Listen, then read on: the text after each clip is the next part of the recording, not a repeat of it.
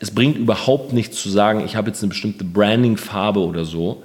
Ähm, das wird bei den Leuten keine Assoziation hervorrufen. Was du erstmal brauchst, ist eine Core-Message. Dass man sich einfach mal so die nächsten fünf bis zehn Jahre in seiner Traumvorstellung ausmalt und dann so ein bisschen den Worst Case ausmalt. Mhm. Und wenn man das macht, ähm, hat man eigentlich ein sehr, sehr simples Framework, um sagen zu können, okay, hey, das ist meine Mission, das ist meine Vision. Torben, that's awesome, man. Torben, you teach these people like crazy. Hey, Torben Blatcher, Grant Cardone here, and I cannot wait to speak with you live.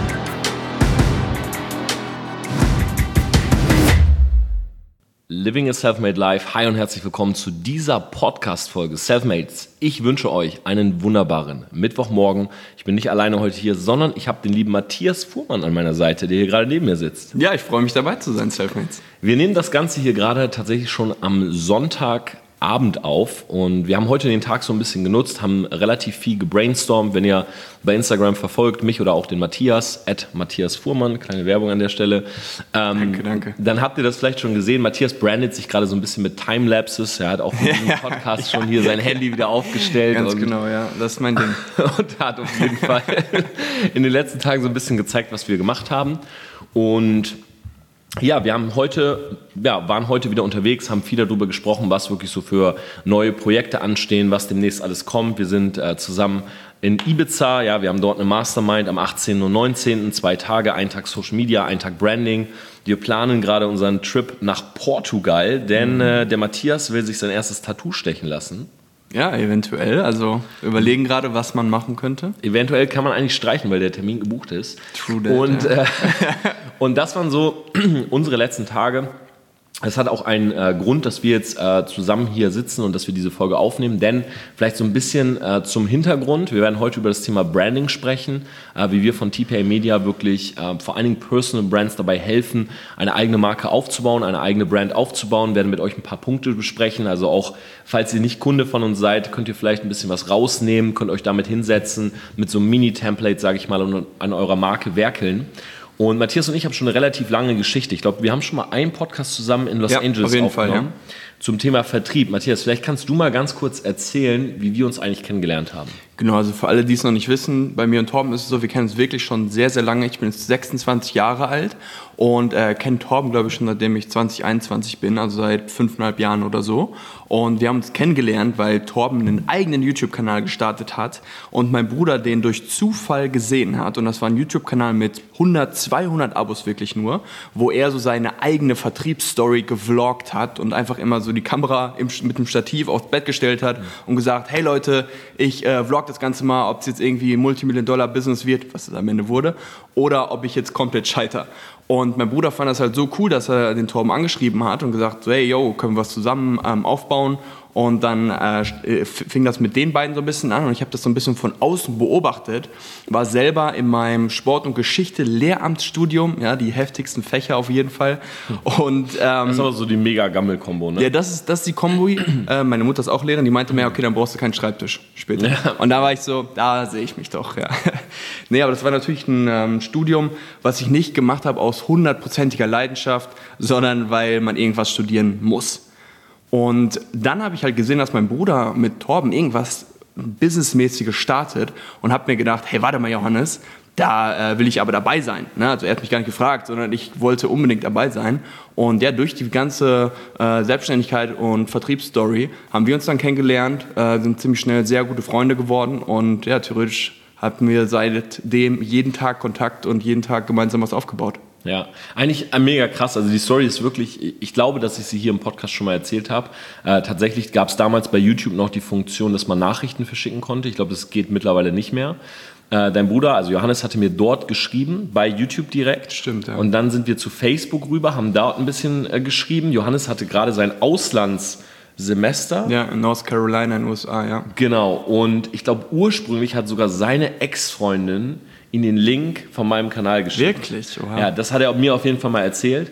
Und ähm, also es ist schon wirklich eine echt krasse Geschichte gewesen. Genau, Johannes ist dann im Vertrieb eingestiegen und du warst, das kann man vielleicht auch mal ganz kurz erzählen, so die erst, also das erste Jahr hatten wir ja gar nicht so viel Kontakt, weil du hast dein Studium gemacht, du hast auch Vertrieb nicht wirklich so ernst genommen, du bist da mehr so ein bisschen so reingekommen. Ähm, und dann gab es ja diesen einen prägenden Moment. Also ich weiß noch, dass ich damals mit meiner Freundin von der Uni Schluss gemacht habe. Ja. Und das war, glaube ich, kurz vor meinem Geburtstag. Ich weiß nicht, was bei dir war, aber irgendwie haben wir uns dann getroffen und sind zusammen nach Dubai. Ja, also das war so eine Zeit, wir waren schon regelmäßig so zusammen im Skype. Du in Oldenburg, ich in Castro-Brauxel, in der Nähe von Dortmund, aus dem Ruhrpott komme ich. Und, und wir haben dann so ein bisschen gesprochen und haben gesagt, so, ey, Matthias, sag mal, wie sieht's bei dir eigentlich aus? Warum machst du im Vertrieb jetzt nicht so mega viel? Du bist ja eigentlich Gar überall nicht. am Start. Nein, ich war überall am Start, aber ich hatte nicht so die Passion. AKA für dich. Gar nichts Perfekt. hast du gemacht. Ja. An Umsatz, ja. an Umsatz, ja, aber ich war überall am Start. Und ich meinte, ja, irgendwie hat es mich noch so nicht richtig gepackt. Und dann hast du gefragt, ja, aber Digga, was ist deine Alternative? Sollst du dein Studium durchziehen? Weil du ja an diesem Punkt warst, wo ich quasi in vier Jahren gewesen wäre, am Ende des Lehramtsstudiums, wo du gesagt hast, wow, wow, wow, ich muss den Cut machen. Und ich habe mir gedacht, ich so, warte mal, der Typ ist gerade da, wo ich in vier Jahren bin. Und ich glaube, ich werde spätestens dort den gleichen Gedanken haben, dass ich das eigentlich gar nicht möchte, dass ich mich eigentlich gar nicht 40 Jahre äh, in so einem Job sehe, auch wenn das natürlich ein cooler Job ist mit einer großen Sicherheit. Aber eigentlich will ich doch irgendwie so dieses typische Mehr von Leben, was anderes machen. Und als mir das so richtig klar wurde und als wir uns so gegenseitig das klar gemacht haben, war es für mich richtig einfach, sich für eine Sache zu committen und das war halt die Selbstständigkeit. Also es war eigentlich ganz witzig, weil das ist genau dieser Punkt gewesen, wo ich auch schon öfters drüber gesprochen habe, äh, wo ich quasi so wusste, okay, entweder gehe ich jetzt all in in den Vertrieb oder ich werde halt Lehrer. Und du hast dich sozusagen da drin gespiegelt, dachtest so, okay, das ist das, was ich halt auch irgendwann erlebe. Dann sind wir zusammengekommen. Du bist nach ähm, Oldenburg gefahren. Wir sind einfach nur über Silvester nach Dubai geflogen. Ja, ich habe Silvester Geburtstag. Äh, wollten dort halt so meinen Geburtstag feiern, wollten einfach so ein bisschen sprechen, was man in nächster Zeit machen kann. Und dann sind wir wirklich, wir haben unseren Rückflug storniert und sind erstmal in Dubai geblieben. Ja, das war wirklich echt total krank. Also der Gedanke, das zu machen, war wirklich total absurd. Aber mir fällt da immer so ein Zitat von meiner Mutter ein, weil wie gesagt, sie ist Lehrerin und sie ist so Lehrerin mit Leidenschaft, nicht so die immer jedes Jahr das Gleiche macht. Und sie meinte, ja, aber Selbstständigkeit ist alles schön und gut, aber ich bin super froh, dass ich weiß, was ich in den nächsten 10, 15 Jahren verdienen werde. Und diese Sicherheit hast du da nicht. Und bei mir war das so, ja, aber ist doch voll geil, weil ich kann selber bestimmen, was ich verdiene und ich kriege jetzt nicht jeden Monat 3, 4, 5.000 Euro, sondern es kann auch mal ein richtig kranker, verrückter Monat sein. So und ähm, ja, dieses, dieses äh, Ziel hat mich dann halt extrem gepackt ne? und das haben wir dann damals komplett durchgestartet und ein absoluter Tunnelblick. Ja. Ja, und das war wirklich auch, man muss sagen, also von uns beiden, was Vertrieb angeht, war das wirklich so der komplette Startschuss. Ähm, wir sind dann in den nächsten anderthalb Jahren, haben wir ein Team aufgebaut von über 15.000 Leuten im Network Marketing. Und äh, dann beginn, begann auch wirklich so für mich diese Reise von nur noch aus dem Koffer leben, ständig Events und so wo ich dann wirklich so nach drei Jahren eigentlich wir beide gesagt haben, hey, wir hören auf mit dem Vertrieb oder wir gehen passiv, was das Ganze angeht, ähm, verdienen immer noch natürlich gut, sage ich mal, durch unser Team. Und ich habe dann so angefangen, mich mehr mit dem Thema Branding zu beschäftigen. Ne? Ich hatte ja schon so ein bisschen auch im Vertrieb meine Brand aufgebaut. Und ja, dann gab es so eine kleine Break, sag ich mal. Also du hast eine relativ lange Social-Media-Pause gemacht. Äh, du warst dann natürlich auch immer noch in Castro-Brauxel. Ich bin dann nach München gezogen. Das war dann natürlich auch eine echt große Distanz, sag ich mal. Ja. Wir hatten so ein bisschen weniger Kontakt, würde ich sagen, in der Zeit, so für ein Jahr ungefähr. Und dann kam so diese Phase, wo du nach München gekommen bist. Vielleicht kannst du mal ganz kurz noch mal erzählen, was waren da bei dir so diese Punkte? Oder was hast du so gedacht, als diese Vertriebszeit so vorbei war? Naja, also wieso wir, wieso ich nach München gezogen bin, also ich mit meiner Freundin, äh, war einfach das, natürlich, wenn du immer in deinem alten Umfeld bleibst, dann merkst du irgendwann, okay, sich dort zu verändern und dort nach Fortschritt quasi zu streben, ist enorm schwierig. Und ich bin wirklich so ein Typ, ihr kennt das ja von Torben, das äh, PASE-System, Practical, Action-Based, Social-Based oder äh, emotional basierende Persönlichkeitstypen. Und ich bin auf jeden Fall so eine Person, die immer ein gewisses Umfeld um sich braucht, um so das Beste aus sich herauszuholen. Ich brauche zwar auch meine eigenen Phasen, wo ich so mein eigenes Ding mache, aber ich bin auf jeden Fall ein Social-Typ und arbeite mit anderen am besten. Und das ist auch das, was mir am meisten Spaß macht. Das hat mir im äh, Network im Vertrieb schon am meisten Spaß gemacht, dass ich dort mit anderen etwas gemeinsam kreieren konnte und da wollte ich dann aber halt so ein bisschen raus und was Neues machen, um mich weiterzuentwickeln. Und mir hat so ein bisschen halt diese, ja, dieses klare Ziel gefehlt, wo ich das mit anderen äh, gemeinsam machen kann. Ne, wo habe ich etwas, wo ich Leuten meine Expertise weitergeben kann, sich ein eigenes Business aufzubauen und seine Träume quasi so umzusetzen, wie man sich das schon immer vorgestellt hat und sich nicht mit dem zufrieden zu geben, was die andere vorgeben. Ja, so ein bisschen wie wir halt genau jetzt sagen, outside the box, dein eigenes Ding machen, unabhängig von dem, was andere sagen. Und das hat mir so ein bisschen gefehlt und wo ich das aber immer hatte, war, als wir auf Reisen waren. Deswegen habe hab ich das, äh, den Travel Lifestyle auch so gefeiert, weil wir dort immer am produktivsten waren. Als wir in Dubai waren, hatten wir eigentlich nicht eine Stunde am Tag, wo wir mal wirklich komplett gar nichts gemacht hatten. Selbst wenn wir irgendwie so abends in irgendeiner Bar waren, saßen wir dann entweder mit anderen äh, Prospects, mit anderen äh, Kunden oder Interessenten dort oder haben selber am Handy irgendwie noch akquiriert oder ähnliches. Und da musste ich quasi raus und diesen neuen Lebensabschnitt für, äh, für mich beginnen und bin dann ein gutes halbes Jahr später, als äh, du und Matt hier wart, hier selber nach München gekommen und es war auf jeden Fall eine enorm gute Entscheidung. Genau, und dann haben wir, muss man sagen, also Matt und ich haben Matthias dann immer mehr so integriert, halt auch bei uns äh, bei TPA Media in die Agentur. Also wir haben vor allen Dingen zusammen äh, die Workshops gemacht, wir haben zusammen Selfmade aufgebaut, aber wir hatten halt nicht das, natürlich nicht dieses gleiche Verhältnis wie im, im Network Marketing, sag ich mal, wo wir jetzt so ein großes Ziel hatten, eine große Organisation, sondern ich sage jetzt mal mehr oder weniger, du hast Rechnungen gestellt für, für Dienstleistungen, du hast halt mitgearbeitet. Und ich habe halt so in den letzten Monaten vermehrt äh, gemerkt und, und Matt halt auch, dass wir, und ich war schon immer so ein Typ, ähm, viel mehr auf Passion setzen, als auf, ich sage mal, Dienstleister oder Leute mit Gehalt zu bezahlen. Ja, bei mir war das schon immer so, dass ich auch im, im Studium und auch lange Zeit davor, ich habe immer Leute gesucht, mit denen ich was zusammen machen kann. So eine große Vision, dass man so diese gemeinsame Passion hat. Und ich würde jederzeit wieder ähm, lieber Leute in ein Projekt mit reinholen, ja, dass man sozusagen zusammenfällt oder zusammen halt äh, an die Spitze geht, anstatt Leute einfach nur zu bezahlen. Heißt jetzt nicht, dass wir von der Agentur nur Leute haben, die mit uns in der Firma drin sind. Ähm, gar nicht. Ähm, de facto ist es so, dass Matt und ich alleine sozusagen die Gesellschafter von TPA Media sind und uns jetzt halt entschieden haben, nachdem wir, ja, ich würde sagen, an, anderthalb Jahre oder so Schon, ja. mhm. zusammengearbeitet haben, also TPA Media äh, besteht jetzt seit drei Jahren, den Matthias wirklich mit in die Firma reinzuholen. Mhm. Das heißt, ähm, wir haben jetzt einen äh, Notartermin, wo Matthias quasi äh, Prozente überschrieben bekommt und dann Mitgesellschafter von TPA Media ist. Und es ist halt ganz witzig, obwohl wir beide in München wohnen, anderthalb Jahre und auch gar nicht so weit auseinander, ich glaube jetzt mit dem Auto zehn Minuten mittlerweile, ähm, haben wir aber gar nicht so viel miteinander gemacht, weil das Verhältnis irgendwie nicht so das gleiche war. Ne? Das ist, ist, natürlich ganz logisch so, nicht für alles sozusagen hast du jetzt auch Passion entwickelt, weil du natürlich auch monetär nicht daran beteiligt warst, etc. Das ist, glaube ich, auch ganz logisch. Seit wir jetzt aber diese Entscheidung getroffen haben, diese Firma zusammen aufzubauen, ähm, hat sich halt irgendwie alles verändert. Und mhm. ich fühle mich wieder so richtig so zurück erinnert an diese Vertriebszeiten, wo wir mhm. wirklich wir haben, ihr müsst euch vorstellen, als wir in Dubai waren, wir sind morgens zusammen aufgewacht, ähm, wir sind um 8 Uhr oder 8.30 Uhr aufgestanden, wir haben uns hingesetzt, wir haben unsere Morning-Routine zusammen gemacht, wir haben ähm, mit Leuten bei Facebook geschrieben, wir haben zusammen gefrühstückt, wir sind zusammen joggen gegangen, wir haben uns ready for the day gemacht. Wir hatten zusammen parallel Meetings. Ich weiß noch einmal, wo wir in einem Lokal separate Meetings hatten aber an, unterschied genau, an unterschiedlichen Tischen saßen im Restaurant. Also jeder hatte ein One-on-One-Meeting sozusagen. Und wir hatten uns so einen äh, WLAN-Router gekauft für Dubai, dass wir halt überall Internet haben. Und wir mussten den Rucksack mit dem WLAN-Router zwischen uns stellen, ja. damit wir beide mit unserem Handy, während wir das Meeting hatten, Internet äh, ja. auf dem Handy hatten. Und einfach, Präsentation und alles. Ja. Das war so crazy.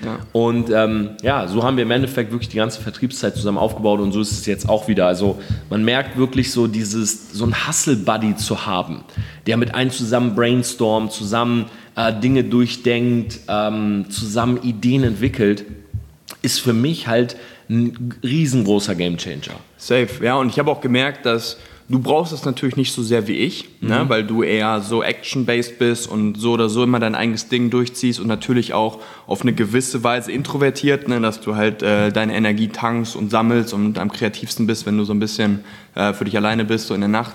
Das ist bei mir auch ähnlich, aber um diese richtige Umsetzung zu machen und diesen Drive konstant bei 100% zu halten, brauche ich halt äh, wirklich diese Person an meiner Seite oder mehrere Personen, mit denen ich das gemeinsam aufbaue. Von daher bin ich natürlich enorm, äh, bin ich natürlich enorm glücklich, dass ähm, ich hier noch mehr integriert werden kann. Und das Gute ist natürlich, dass wir das auch schon lange gemeinsam aufgebaut haben. Ich schon die ganzen Prozesse natürlich kenne, aber jetzt kommt natürlich auch eine ganz, ganz andere Verantwortung auf meine Schultern, wo die mir aber am Ende des Tages wirklich die Energie und die Passion gibt, noch mehr zu machen. Von daher bin ich halt super dankbar und freue mich auf die gesamten nächsten Projekte, denn die ganzen Selfmates da draußen kenne ich ja schon. Ich bin ja auf äh, den äh, gesamten Events und Workshops meistens auch dabei gewesen und ich weiß, was für eine extrem geile Community dort äh, geschaffen wurde, vor allem von dir. Und äh, dieses Living a Selfmade Life lebe ich schon seit fünfeinhalb Jahren oder fast sechs Jahren. Und ich weiß, dass so viele Leute da draußen noch irgendwie sitzen und extrem viele offene Fragen haben und einfach nicht wissen, hey, wie kann ich mir das denn genauso aufbauen, wie die Jungs das machen? Mhm. Und ob es jetzt Branding, Social Media ist oder einfach Entrepreneurship. Und ich weiß genau, dass mir das enorm viel Spaß macht, den Leuten da draußen halt zu helfen und das gemeinsam aufzubauen. Und deswegen habe ich mich auch entschieden, jetzt wieder viel mehr Content selber zu produzieren, nicht, nicht nur unbedingt irgendwie für uns oder, oder dass unsere eigene Brand äh, TPA besser dasteht, sondern weil ich weiß, wie es mir am Anfang ging. Ja, wenn du dein eigenes Business startest, auf einmal dreht sich dein alter Circle komplett gegen dich. Du stehst nicht nur in deinem eigenen Business alleine da, sondern fast in deinem gesamten Leben auf einmal, wenn du ein paar Fehler, wie ich damals äh, machst, begehst. Und denkst so, fuck, habe ich eine richtige Entscheidung getroffen. So. Und was ich wirklich möchte, und das möchten wir gemeinsam auch, dass wir wirklich so ein so ein, so ein Tribe bilden von Leuten, die haargenau wissen, was sie wollen und das konstant umsetzen und wir gemeinsam daran arbeiten. Und äh, ich weiß, dass Selfmade die beste ähm, Aus Ausgangslage dafür ist und bin extrem stolz, jetzt noch mehr ein Teil davon zu sein. Ja, also ihr könnt ja alle mal Matthias äh, im Team begrüßen, ja, schreibt ihm alle mal bei Instagram, wenn ihr das hier gerade hört. Also er wird auf jeden Fall auch eine Menge dokumentieren, ist auch kurz davor, jetzt seinen YouTube-Kanal zu starten. Und ich finde, das ist aber auch ein sehr, sehr cooles Learning, bevor wir jetzt vielleicht äh, zum Thema Branding kommen. Und zwar, es gibt Leute, Du hast es nämlich gerade angesprochen, die sind alleine sehr produktiv. Ja, ich würde mich tatsächlich dazu zählen. Also ich bin produktiver, ähm, meistens was kreative Arbeit angeht, wenn ich alleine bin. Also ich brauche dieses, äh, ich mache meine AirPods rein, ich habe im Hintergrund oder auf den AirPods tatsächlich so Meditationsmusik manchmal an.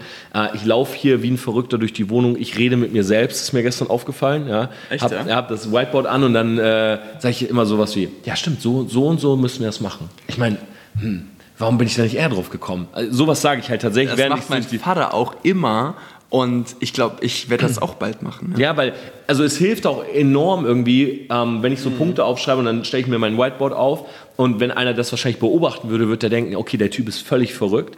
So, und ich mache so, okay, erstens, okay, wir müssen auf jeden Fall das mal ändern und dann müssen wir dies ändern. Und ich sage das wirklich so zu mir selbst und ich habe das gestern Nacht wieder gemacht, tatsächlich bis 3 Uhr. Ihr habt es in meiner Story gesehen ähm, und ich würde sagen, ich bin sehr produktiv, wenn ich alleine bin.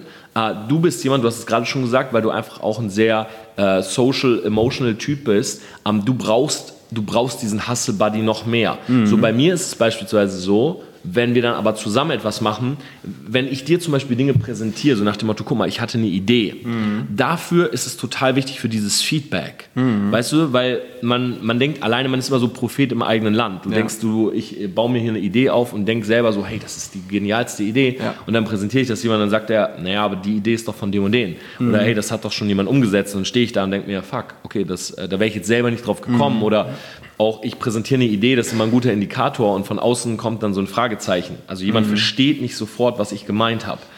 Dann denke ich mir, okay, entweder habe ich es blöd erklärt, was ich nicht vermute, so, oder die Idee ist einfach nicht so durchdacht. Ja, vielleicht hat es nur in meinem Kopf Sinn ergeben. Und ich glaube, du musst selber herausfinden, äh, bist du jemand, der alleine besser arbeitet oder im Team? Und es gibt eben diesen Typen und diesen Typen. Mhm. So, das heißt nicht, dass diese nicht zusammenkommen können. Zum Beispiel Matt ist auch ein sehr introvertierter Typ. Also der geht total oft in sein Zimmer, ja. äh, macht seinen Laptop an, äh, tippt da einfach so ein bisschen rum und macht sein eigenes Ding. Äh, der braucht nicht dieses, diese Feedback-Kultur. Ähm, du bist jemand, den das halt extrem pusht, wenn er sieht, okay, der macht gerade einen Instagram-Post, machst du auch einen Instagram-Post. Oder hey, der hat gerade mit drei Kunden geredet. Komm, ich nehme auch mein Handy und rede mit drei Kunden. Ja, wir haben im Vertrieb zum Beispiel immer so Blitztage gemacht. Wir haben uns getroffen, jeder hat seine Liste mitgebracht und dann ging es darum, ähm, wer callt heute mit am meisten Leuten? Wer ruft am meisten Leute an? Ne? Und das war halt, ich war dann jemand, der tatsächlich das nicht im Raum gemacht hat, sondern ich bin am liebsten rausgegangen auf mein Hotelzimmer, habe von dort aus die Leute angerufen, bin dann abends wieder in den Raum und habe gesagt, ja, ich habe, äh, keine Ahnung, 28 Leute angerufen. Äh, andere Leute brauchten das halt nebeneinander zu sitzen, sagte man, hey, pass auf, pass auf, pass auf, wie ich das jetzt mache. Ich call da jetzt. So, also die brauchten diese, diese direkte Anerkennung fürs Tun von etwas, was ich nicht brauche.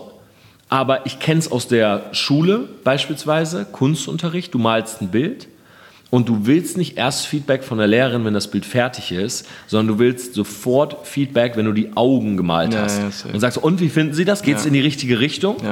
Weil du wissen willst, bist du auf dem richtigen Weg. Ja, true. So, und das finde ich ist ein mega, mega äh, wichtiger Punkt, einfach für sich selber auch herauszufinden, was ist man für ein Typ.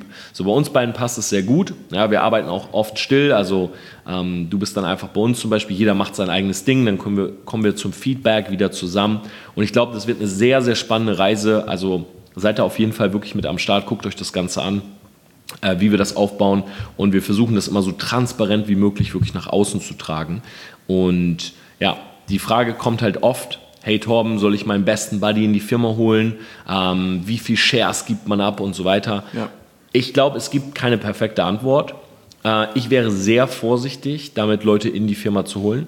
Ähm, falls jemand die Geschichte von meiner App kennt, äh, mit der ich ja wirklich sehr, sehr viel Geld verloren habe, also eine Firma, die äh, liquidiert werden musste. Matthias war mit in dieser Firma, also wir genau, haben die ja. zu dritt aufgebaut. Ja und ähm, haben sozusagen auch schon mal gemeinsam ein Projekt gehabt, wo wir gescheitert sind. Ne, sage ich auch ganz offen.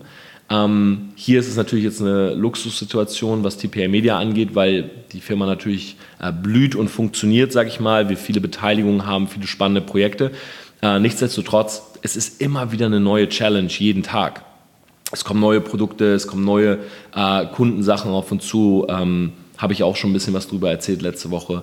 Und ich freue mich darauf. Ja, so viel vielleicht zum Vorwort. Also die letzten Tage, um dieses Tagebuch abzuschließen, waren eine Menge Tag-Team. Ja, Matt ist zurzeit äh, nicht hier, der ist in Österreich. Wir beide haben wirklich so jeden Tag von morgens bis abends zusammen gehasselt und es hat auf jeden Fall sehr, sehr viel Spaß gemacht. Und jetzt wollen wir mal reingehen und ein bisschen darüber sprechen, wie wir eigentlich mit Kunden eine Brand aufbauen. Ja, eine Brand aufzubauen ist erstmal, und das finde ich ganz wichtig, Branding hat sehr, sehr viel mit Gefühl zu tun. Das heißt, jeder, der eine Brand aufbauen will und ein sehr, ich sage mal, so ein krasser Zahlentyp ist, der muss versuchen, das für seine Brand ein bisschen abzulegen, zumindest wenn er seine Brand kreiert. Warum? Weil Brand in erster Linie über das Thema Emotionen, Gefühle und Wahrnehmung funktioniert. Ja, das heißt, du siehst etwas und du spürst etwas. Ja, je mehr Sinne deine Brand anspricht, je mehr Sinne sozusagen bei dir getriggert werden und du ein Bild davon hast, desto besser funktioniert eine Brand. Ja, bestes Beispiel ist immer, ich sehe hier gerade den Cold Brew bei uns stehen, äh, wir haben ihn schon ausgetrunken, Starbucks. Ja, Starbucks ist nicht Kaffee. Und jeder, der Starbucks hört, denkt nicht sofort an Kaffee, sondern wenn du Starbucks hörst, dann denkst du an dieses grüne Licht, ja, du denkst an den Laden, du denkst an in der Schlange stehen, sich etwas aussuchen, hinsetzen, das MacBook aufklappen, eine Steckdose ist da, ein Buddy kommt hin, man trifft Leute. Starbucks vermittelt dieses Gefühl von Innovation. Ja, sind wir ehrlich, wenn du mit einem MacBook, einem vollgeladenen MacBook, einem iPhone und einem Cold Brew im Starbucks sitzt und du weißt, du hast in 30 Minuten dort ein Meeting, dann fühlst du dich ein bisschen so als würdest du gerade eine Innovation erschaffen. Du fühlst dich produktiv, du, es fühlt sich nach Arbeit an, du guckst dich um und du denkst, okay, hier sind viele Leute, die auf der Welt gerade was bewegen. Es ist so ein Space, es ist so ein Meeting Place und ein Space für Innovation. Dabei einfach einen guten Kaffee trinken, ja, der natürlich auch überteuert ist mhm. und vielleicht sich noch irgendwie ein Banana Bread holen oder so. Das ist Starbucks. So, Starbucks ist nicht hingegangen und hat gesagt, okay, welche Zusammensetzung des Kaffees wollen wir haben, weil im Endeffekt geht es bei Starbucks nicht mehr um den Kaffee. Ja, das gleiche wie bei Apple. Ich habe jetzt hier zum Beispiel mein iPhone offen und ich lasse hier gerade so eine Stoppuhr mitlaufen. So, hier steht jetzt gerade 23 Minuten 45 Sekunden. Ich habe jetzt, während äh, Matthias gerade geredet hat, habe ich einmal meine E-Mails gecheckt. Ich habe gesehen, dass unser YouTube-Video online gegangen ist. Ich bin bei Instagram reingegangen. Ich habe kurz einmal meine Nachrichten äh, sortiert, habe gelesen, wer da was geschrieben hat. Und das ist halt einfach nicht mehr dieses Handy, jemand ruft an oder ich habe ein Mobile Phone, um zu kommunizieren, sondern Apple ist das Gefühl von äh, Technologie auf dem neuesten Stand. Ja. So, ich habe eine geile Kamera, ich habe eine Videofunktion, ich habe alle Socials, ich bin connected mit anderen, ich weiß, was passiert. Ja, Apple und Starbucks zusammen zum Beispiel, diese beiden Brands zusammen funktionieren in meinem Beispiel jetzt extrem gut, weil sie sich gegenseitig pushen. Ja, dieses Gefühl von, ja, es gehört zum Lifestyle, einen sehr guten Kaffee zu trinken, in einem Laden mit einer Steckdose, einem coolen Ambiente, ja, einen Laptop aufzuklappen und ein Handy daneben zu haben, aka ich bin jemand, der gerade so ein bisschen was bewegt in der Welt, ja, ich fülle eine Konversation der Gesellschaft, das ist eine sehr gute Kombo. Deshalb sieht man die halt auch so oft. Und das ist halt Branding. Das heißt, was du dir überlegen musst, und das ist jetzt mal so der erste Punkt, um reinzustarten, wenn wir zum Beispiel das mit Kunden machen, dann äh, geben wir den Leuten am Anfang meistens ähm, ja, so eine Art Fragebogen, ja, gucken halt, dass die alles ausfüllen und vor allen Dingen die fragen, wie ist deine aktuelle Wahrnehmung und wie soll sich die Wahrnehmung verändern? Ja, es gibt ja diesen Satz, äh, den ich sehr, sehr gerne benutze. Jeff Bezos hat ihn, glaube ich, geprägt. Und zwar, Branding ist das, was Leute hinter deinem Rücken über dich sagen, ja, wenn du vor allem, wenn du nicht im Raum bist. Mhm. So, du bist nicht im Raum, jemand sagt, oh, Matthias, das ist doch der, der immer gute Laune hat. Mhm. So, das ist sein Branding. Ja. ja. Bis er anfängt, das zu verändern. Und das musst du am Anfang wissen, wenn du deine Brand aufbaust. Ja, das heißt, wir gucken halt immer, dass wir den Leuten Fragebogen geben, danach einen Call, diese Fragen klären, so eine Art Onboarding, sag ich mal, ja, bevor es dann wirklich anfängt. Das zweite ist dann danach wirklich auch zu gucken, wo will man hin mit der Brand. Ja, es gibt Leute, äh, wir können ja vielleicht mal ein bisschen drauf eingehen vom Branding Workshop, ähm, du warst ja jetzt auch wieder mit. Ähm, es gibt Leute wie zum Beispiel Simple Club. Mhm. Ja, vielleicht kannst du da mal ein bisschen was drüber erzählen. Simple Club, nehmen wir mal Simple Club versus Ines. Mhm. Ja, Simple Club und eine Headhunterin, die wir beim Branding Workshop mit dabei haben. Ja, also bei denen zum Beispiel bei Alex und Nico von Simple Club ist es ja einfach so, dass sie eine ganz klare Ausrichtung haben und von eine ganz klare Entstehungsgeschichte mit ihrer App Simple Club. Sie sind hergegangen, waren selber in der, waren selber in der 11. Klasse und hatten so ein bisschen das Problem, dass sie eigentlich die Informationen, die sie in der Schule bekommen haben, sie A nicht weitergebracht haben und B konnten die das gar nicht wirklich verstehen, was das alles ist und wie funktioniert das denn und wie lernt man das. Sprich, der Lehrer konnte das nicht gut beibringen und das wurde nicht so beigebracht, dass man ähm, im Endeffekt das Verständnis, vor allem zum Beispiel bei deren Schwerpunkt Mathematik, ähm, wirklich aufbringen konnte und haben dann selber das Problem so ein bisschen gemerkt. Und diese Story erzählen sie natürlich immer und immer wieder, denn das ist halt ein wichtiger Punkt, den wir mit unseren Kunden immer durchgehen, ist, was ist deine Entstehungsgeschichte? Wo kommst du her? Und dadurch ist im Endeffekt deren Brand und deren äh, Firma Simple Club entstanden. Und jetzt gehen sie her und erzählen natürlich diese Entstehungsgeschichte immer und immer wieder.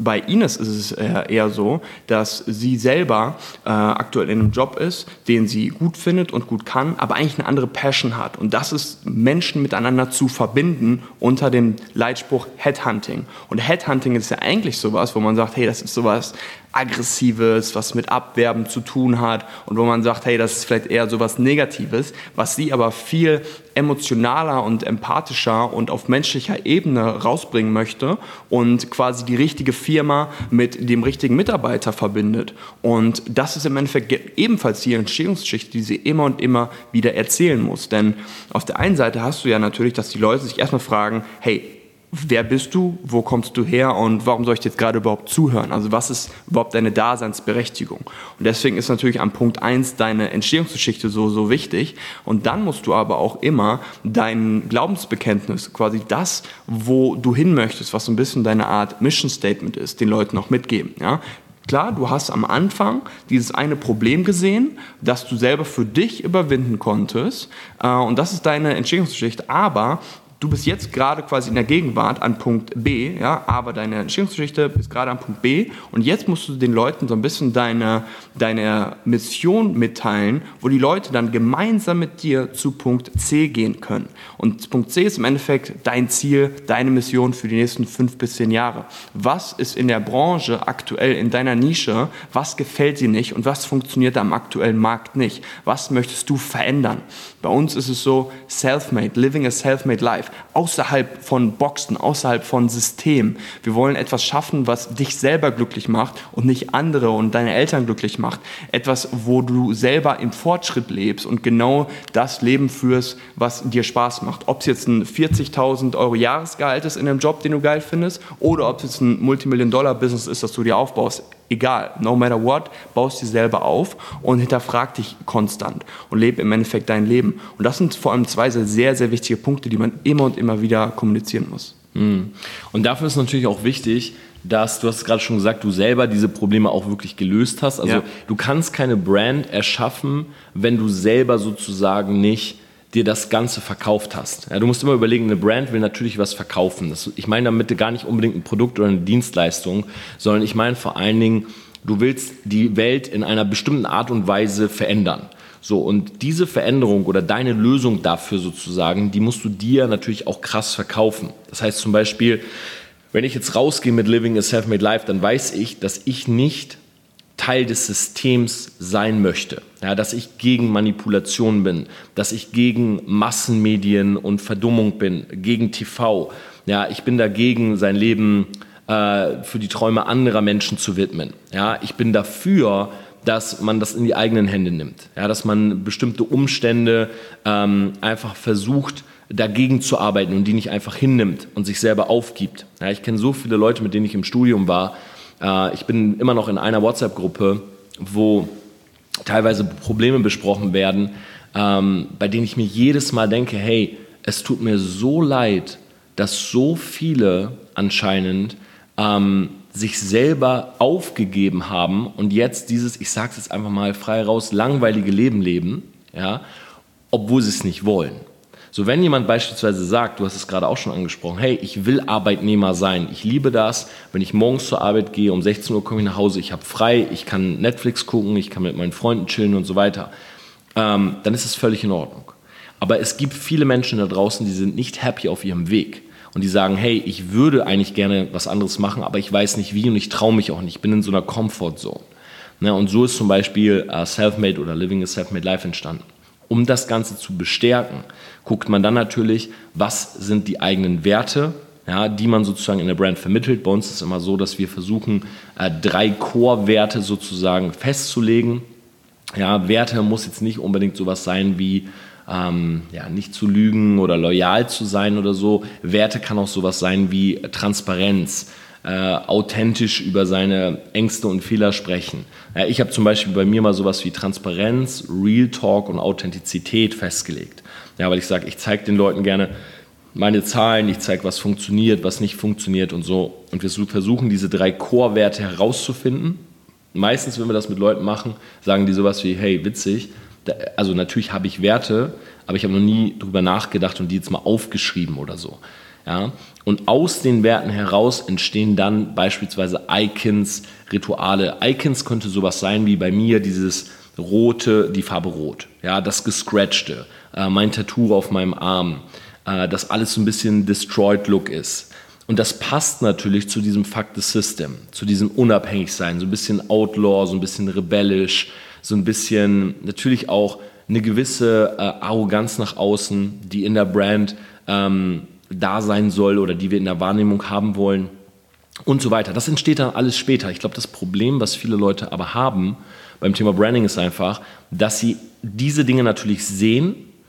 Beispielsweise jetzt mal ganz broad, mal ganz banal, sowas wie eine Farbe. Die sagen, okay, Torben ist rot. Und das ist natürlich ein Merkmal, das ist nach außen, das sieht man. Und dann ist die Überlegung oftmals, hey, ich brauche eine Farbe, dann wird das bei mir auch funktionieren. So, wenn ich für grün stehe, dann wissen die Leute, ja, ich bin Pascal und ich stehe für grün. So, äh, ich bin der Lukas und ich stehe für blau.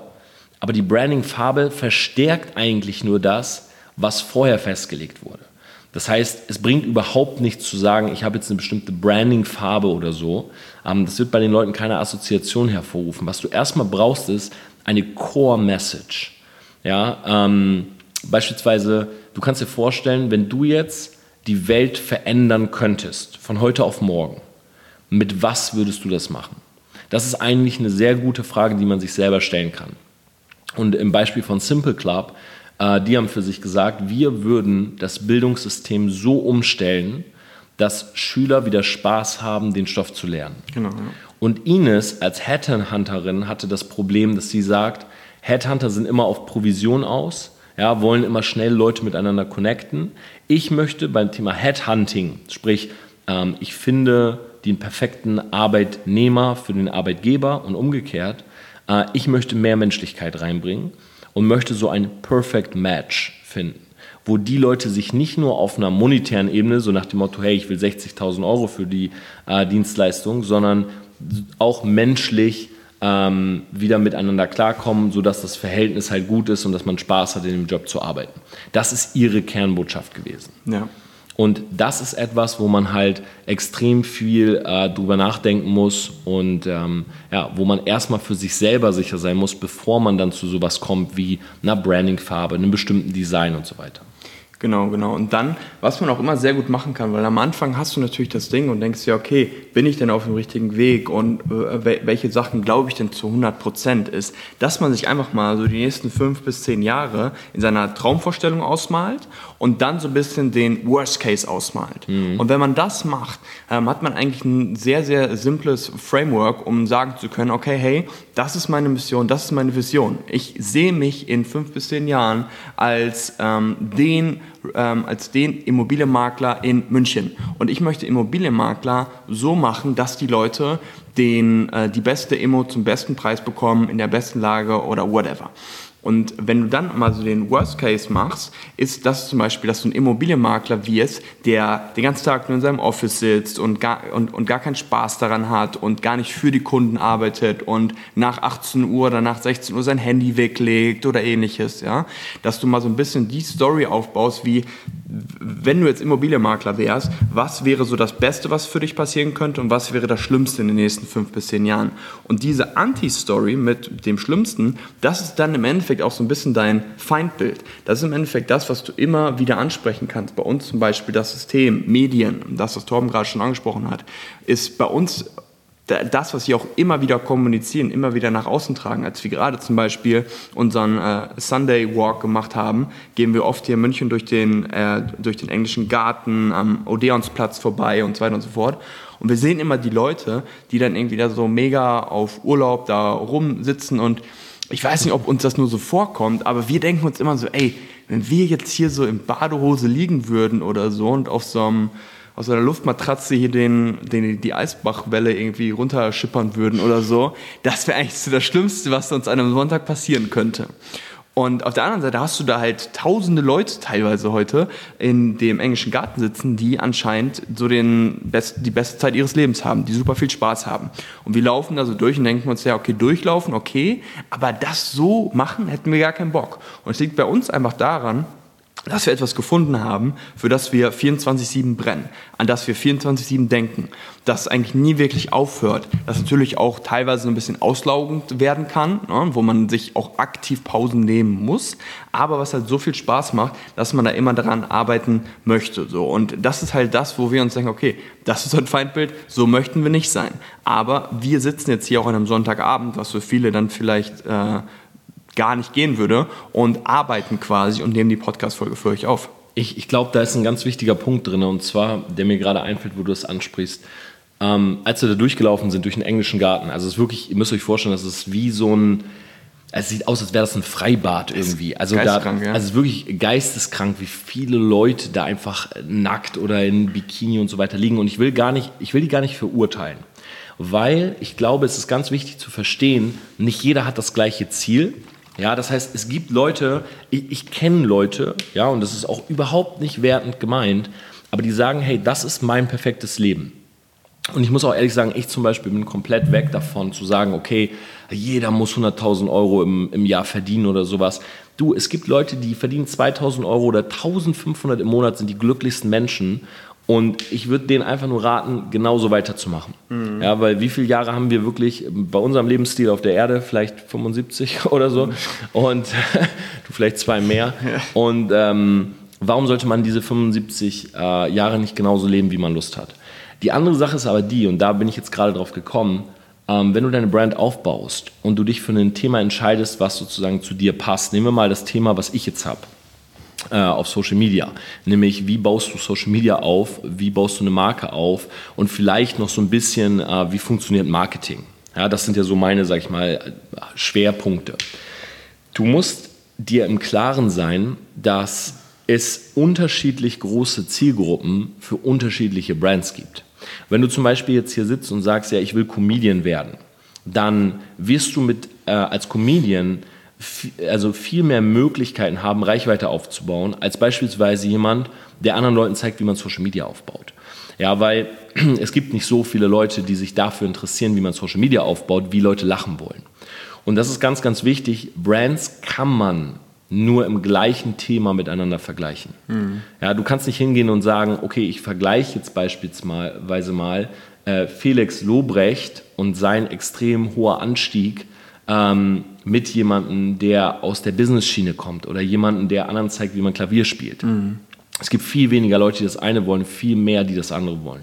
Und deshalb ist Vergleichen unter Brands auch so problematisch. Ja. ja wenn Leute sagen, oh, du bist aber schnell gewachsen, du, ich kenne ähm, ich kenne Fashion-Influencer, die sind viel, viel schneller gewachsen, mhm. aber die haben global gesehen natürlich nicht so eine Relevanz. Ja. Und das ist halt ein großer Punkt. Das heißt, Branding misst sich nicht nur an Reichweite, sondern Branding misst sich vor allen Dingen an Relevanz. Und das ist ein ganz, ganz wichtiger Punkt. Das heißt, wenn du jetzt jemand bist, der die Welt verändert durch deine Idee, hast du eine viel höhere Relevanz, als wenn du jemand bist, der die Leute in Anführungszeichen nur zum Lachen bringt.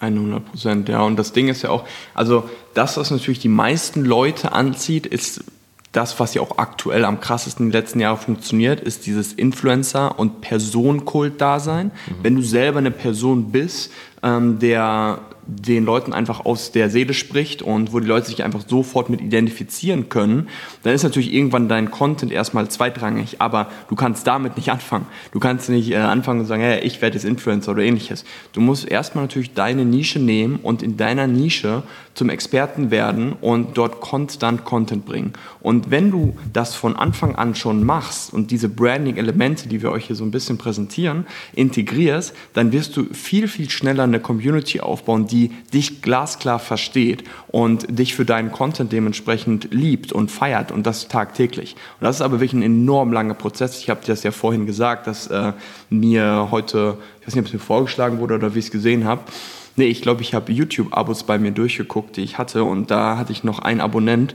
mit einem alten Kanal von, von dir, von vor fünf Jahren, wo du ein Video aufgenommen hast. Und das Einzige, was, mich, was ich mir gedacht habe, als ich mir das angeguckt habe, ist krass, krass, krass, wie lang das wirklich dauert und wie was für ein extrem langer Weg das ist, weil wir den ja äh, teilweise oft gemeinsam gegangen sind dich so eine eigene Brand aufzubauen, dein eigenes Business aufzubauen und das ist einfach das, was die meisten Leute unterschätzen. Mhm. Ich selber habe es in den äh, ersten zwei Jahren von meinem Business oder ersten drei Jahren habe ich jeden Tag Social Media gemacht. Äh, Facebook war bei mir so das Main Ding, fünf bis sechs Posts am Tag teilweise gemacht und dann hatte ich jetzt so ein, zwei äh, Jahre oder eher, eher ein Jahr so eine gewisse Break und wo du halt äh, konstant immer noch durchgezogen hast und da merkt man einfach, wie extrem lang das dauert. Und das unterschätzen die Leute natürlich, aber ich kann da natürlich sehr viel Verständnis aufbringen, dass es einfach eine lange Zeit ist. Aber das muss man immer sich vor Augen führen, dass es halt äh, dementsprechend, wie wir alle wissen, ein Marathon und kein Sprint ist.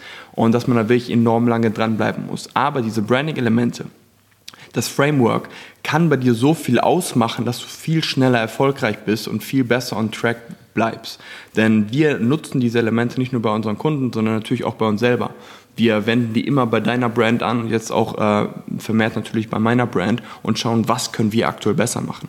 Ja, das Ding ist halt auch, wenn du dieses Framework nicht hast, dann machst du halt Social Media und wirst relativ schnell auf ein Plateau kommen, wo du nicht mehr rauskommst. Weil Social Media, du hast gesagt, es ist ein Marathon, es ist definitiv einer, aber das Problem ist, dass viele Leute während des Marathons immer noch sprinten. Das heißt, egal in welchem Feld du jetzt bist, äh, es wird Leute geben, die ein bisschen schneller aufbauen als du. Und dafür gibt es natürlich auch bestimmte Elemente. Ja, das ist auch sowas wie einen Gegenspieler zu haben. Ja, ein Streit untereinander zum Beispiel funktioniert extrem gut. Viele Leute sind auf YouTube durch ein Beef gewachsen, ja, weil sie einfach immer wieder aufeinander reagiert haben. Denk mal an äh, Karl S. Justin. Ja. ja riesengroßer Beef gewesen oder auch Karl S. Äh, InScope 21, Tim Gabel. Das sind Videos, die bekommen so viel Reach. Oder jetzt Matthias Clemens äh, versus InScope, Tim Gabel die bekommen so viel Reach, dass man sozusagen natürlich auch dadurch einen großen Boost bekommen kann. Ja, Oliver Pocher hat irgendwie eine Million Follower damit aufgebaut. Oliver Pocher hat eine Million Follower aufgebaut. Und der Punkt ist halt, du brauchst halt direkt mehrere Sachen. Du brauchst einmal dieses Framework und du musst in die richtige Richtung gehen. Ja, also dass du wirklich diesen roten Faden hast, dass du genau weißt, was du tust. Das wissen viele nicht und dann, deshalb werden sie nicht über ein Plateau kommen. Die zweite Geschichte ist, du brauchst diese Sprints während des Marathons. Social Media liebt, und das ist halt ein bisschen eklig, liebt leider beides. Liebt einmal lang und konstant und liebt aber auch äh, schnell und energetisch. Das heißt, stell dir vor, du läufst den Marathon und jede dritte Runde solltest du im besten Fall die Runde sprinten. Was eigentlich im, sag ich mal, normalen Leben fast nicht möglich ist, weil dir dann irgendwann die Puste ausgeht, ist aber genau das, was du auf Social Media machen musst. Um dort relevant zu bleiben, ja, musst du immer wieder dich mit Geschichten in den Fokus bringen. Ja, guck rüber in die USA, guck dir einen Vlog von Logan Paul an. Jeder einzelne Vlog, und der Mann bringt drei Stück die Woche raus, passieren Dinge, die du zu 99 Prozent noch nie selber erlebt hast. Einmal kauft er zwei Pferde, einmal sprengt er ein Haus, ja. einmal fährt er irgendwie äh, Wasserski, springt aus einem Flugzeug raus, fliegt nach Las Vegas und verspielt 50.000 Euro äh, und so weiter. Ja, diese ganzen Phänomene, die wachsen deshalb so schnell, weil sie es einfach geschafft haben, immer wieder im Spotlight zu landen. Und das Thema Gegenspieler und Beef ist natürlich etwas, ähm, was viele Leute gerne außen vor lassen. Weil ich sag mal so, everybody's darling zu sein und einfach Content zu geben, ist leichter, als ständig anzuecken und sich mit Leuten anzulegen. Ja, gerade wenn du jemand bist, der einfach auch ähm, ja, harmonieliebend bist oder so, dann hast du jetzt auch nicht Lust, mit so vielen Leuten immer im Streit zu sein. Aber leider ist es genau das, das was Social Media will. Ja, wenn ich zum Beispiel ein Live mache und ich einen Fragesticker reinpacke, dann ist die am häufigst gestellte Frage die, Torben, was hältst du von XY? In der Hoffnung, dass ich die Frage nehme und sage, ich finde den oder sie scheiße. Mhm. Ja, ja. Weil genau das ist, was die Leute hören wollen. Weil wenn ich sage, ich finde XY scheiße, gehen sie zu XY und sagen, Torben hat gesagt, dass du scheiße bist. Und dann sagt XY zu mir, hey, warum mhm. sagst du, dass ich scheiße bin? Und dann ist da ein Clash und das ist ja. genau das, was die Leute wollen. Drama, GZSZ in jeder Branche ist definitiv das, was am meisten Aufmerksamkeit catcht. Und man muss sich halt immer selber überlegen, wie man damit spielen kann. Denn äh, ich weiß natürlich, dass so dieses gegen, gegen jemanden schießen fällt mir auch nicht so einfach. Ähm, war aber das, was bei uns im Network auch ein riesiger Erfolgsfaktor war, dass wir uns immer als die Nummer eins Anlaufstelle ähm, für, für unser Business gebrandet haben und immer nach außen gegangen sind und gesagt haben, hey, du kannst äh, in Vertrieb starten, aber eigentlich wenn du was anderes machst als bei uns, bist du eigentlich ein bisschen bescheuert. So, das war immer so ein äh, subtiler Tenor bei uns, was natürlich in der Branche mega polarisierend und kontrovers ankam, aber sehr viele Leute einfach auf uns gelenkt hat. Und klar kann man dann immer so nach einer gewissen Zeit reflektieren und überlegen, okay, hätte man vielleicht nicht ganz so stark machen sollen oder ähnliches, aber man muss definitiv mit diesen Elementen spielen. Und wenn du jetzt zum Beispiel eher den, äh, den, den spirituellen, emotionalen, äh, die, äh, die Herangehensweise eher in diese Richtung hast, dann kannst du ja auch sagen, dass du dich einfach dagegen stellst. Ne? Du stellst dich gegen Drama und sagst, hey, ich habe gar keinen Bock, irgendwie mich mit jemandem zu beefen oder ähnliches. Allein wenn du das so ansprichst, hast du ja wieder schon einen Gegenspieler und gemeinsames Feindbild. Die Leute, die sich da draußen am Beefen sind, da halte ich gar nichts von. Ne? Und so hast du wieder ein gemeinsames Feindbild kreiert. Also irgendwelche Elemente da, ähm, damit einzubauen und das einfach anzusprechen und zu kommunizieren, ist definitiv das, was sehr, sehr viel Interaktion so oder so hervorbringen wird. Genau, also es ist tatsächlich so, um es mal zusammenfassend zu sagen, wenn du für alles bist, wird keiner für dich sein. Du musst dich gegen bestimmte Dinge stellen, damit Leute für dich sind. Ja, es gibt nichts, was so stark ist wie ein gemeinsamer Feind. So bei mir, beispielsweise in der Brand, ist es natürlich das System, ist es das Bildungssystem, ist es halt, ich habe es vorhin schon gesagt, Manipulation, Versklavung von Leuten und so weiter. Ja, und das ist ganz klar, okay, wenn ich Freiheit will, wenn ich mir was Eigenes aufbauen will durch Social Media, ich will eine eigene Marke, okay, dann folge ich Torben. Ja, und dann, wenn ich so eine Story mache, fuck the system, da kommt das Feuer, die Fäuste bei Instagram, ja, da erheben die Leute die Fackeln und sagen, ja, genau so ist es, Mann. Wenn ich mich aber hinstelle und einfach nur sage, ey Leute, ich wünsche euch einen schönen Tag, toll, dass die Sonne heute scheint, dann schreiben zwei, drei Leute, vielleicht auch ein paar mehr, aber hey, äh, ja, cool, dass die Sonne scheint, bei mir auch. So. Naja, das ist halt so, es ist halt langweilig, mhm. für alles zu sein. Ja, deshalb guckt euch Demos an, jetzt uh, Black Lives Matter, guckt, was da passiert ist. Ja, wie Leute einfach das genommen haben, um einfach äh, Frust rauszulassen, Aggressionen rauszulassen ne, und so weiter. Auf einmal ist die Polizei der gemeinsame Feind und jeder rastet einfach darauf aus. Das funktioniert. Ja. Und das wird natürlich im Branding auch benutzt. Genau, und wie gesagt, wir haben jetzt so ein paar Elemente in der Entstehungsgeschichte, Werte, Icons, Rituale, die man hat, auch natürlich deine Sprache, wo wir auch viel mitspielen. Wir haben ja bei uns viel Anglizismen, äh, mit denen wir arbeiten, für das man dann irgendwann auch so bekannt wird. Ne? Und dass man natürlich systematisch einbauen kann und der Gegenspieler, du selber als Führungskraft quasi, als Leader, der das Ganze nach vorne treibt. Aber was man bei Branding vor allem immer beachten muss, ist, dass du Branding oder dass, dass, dass wenn du deine Brand aufbaust, dass du es nicht für dich machst, sondern das Branding eigentlich immer sich darum dreht, ist, welchen Content du für deine Zuschauer, für deine Kunden oder für deine Community baust. Du musst das Framework immer so auslegen, dass wenn man dir zuschaut, dass der Zuschauer unterhalten wird und nicht, dass du gut rüberkommst. Und ich glaube, das ist auch das, was sehr viele falsch machen, ne? dass die Leute halt so ihre Brand aufbauen, um irgendwie perfekt, dar ähm, um perfekt dargestellt zu werden und im besten Licht immer äh, gezeigt zu werden, anstatt auch mal so damit zu spielen, sich selber nicht ernst zu nehmen, sich selber so ein bisschen ähm, auch mal die schlechten Seiten zu zeigen, damit man Identifikation schafft. Und Branding bedeutet halt nicht, dass alles immer perfekt ist, sondern dass, wenn der Zuschauer dich verfolgt und dich sieht, dass er sich mit dir identifizieren kann. Und je besser deine Brand, desto höher die Identifikation. Genau das. Das heißt, das einfach mal so als kleines ja, Framework, wie wir sozusagen eine Brand aufbauen. Natürlich geht es dann darum, äh, die Social-Media-Kanäle auszuwählen, zu gucken, dass man Formate findet. Ja, Formate sind immer besser als, sag ich mal, zufällige Videos. Ja, wenn Leute merken, okay, das ist immer das gleiche Schema, was da gerade abgespielt wird. Ja, das funktioniert immer nach dem gleichen Schema. Leute lieben es halt, sich an Dinge zu gewöhnen. Ja, wir sind Gewohnheitstiere. Das heißt, wenn wir ein Format haben, was immer wieder abgespielt wird, folgen wir dort eher, als wenn das einfach random Videos sind. Ja, mal redet ihr über das, mal über das, da kann man nicht so richtig folgen. Muss immer überlegen, Leute folgen dir primär wegen einer Sache. Ja, das heißt, es gibt nicht es gibt erst, sagen wir, es gibt erst später im Verlauf der Brand den Punkt, wo Leute sagen, ich folge wegen A, B, C, D. Am Anfang folgen sie wegen A und es gibt nur A. Und du musst dir überlegen, was ist dein A? Ja, was gibst du Leuten, sodass sie sagen, ich klicke auf Follow und Abo. Und ja, ich hoffe, das war für euch jetzt mal ein kleiner Einblick.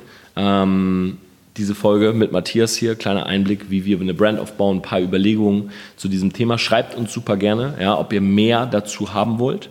Ansonsten, vielleicht ist sogar der ein oder andere, der diesen Podcast hört, auf der Mastermind in Ibiza am 18. und 19. Juli.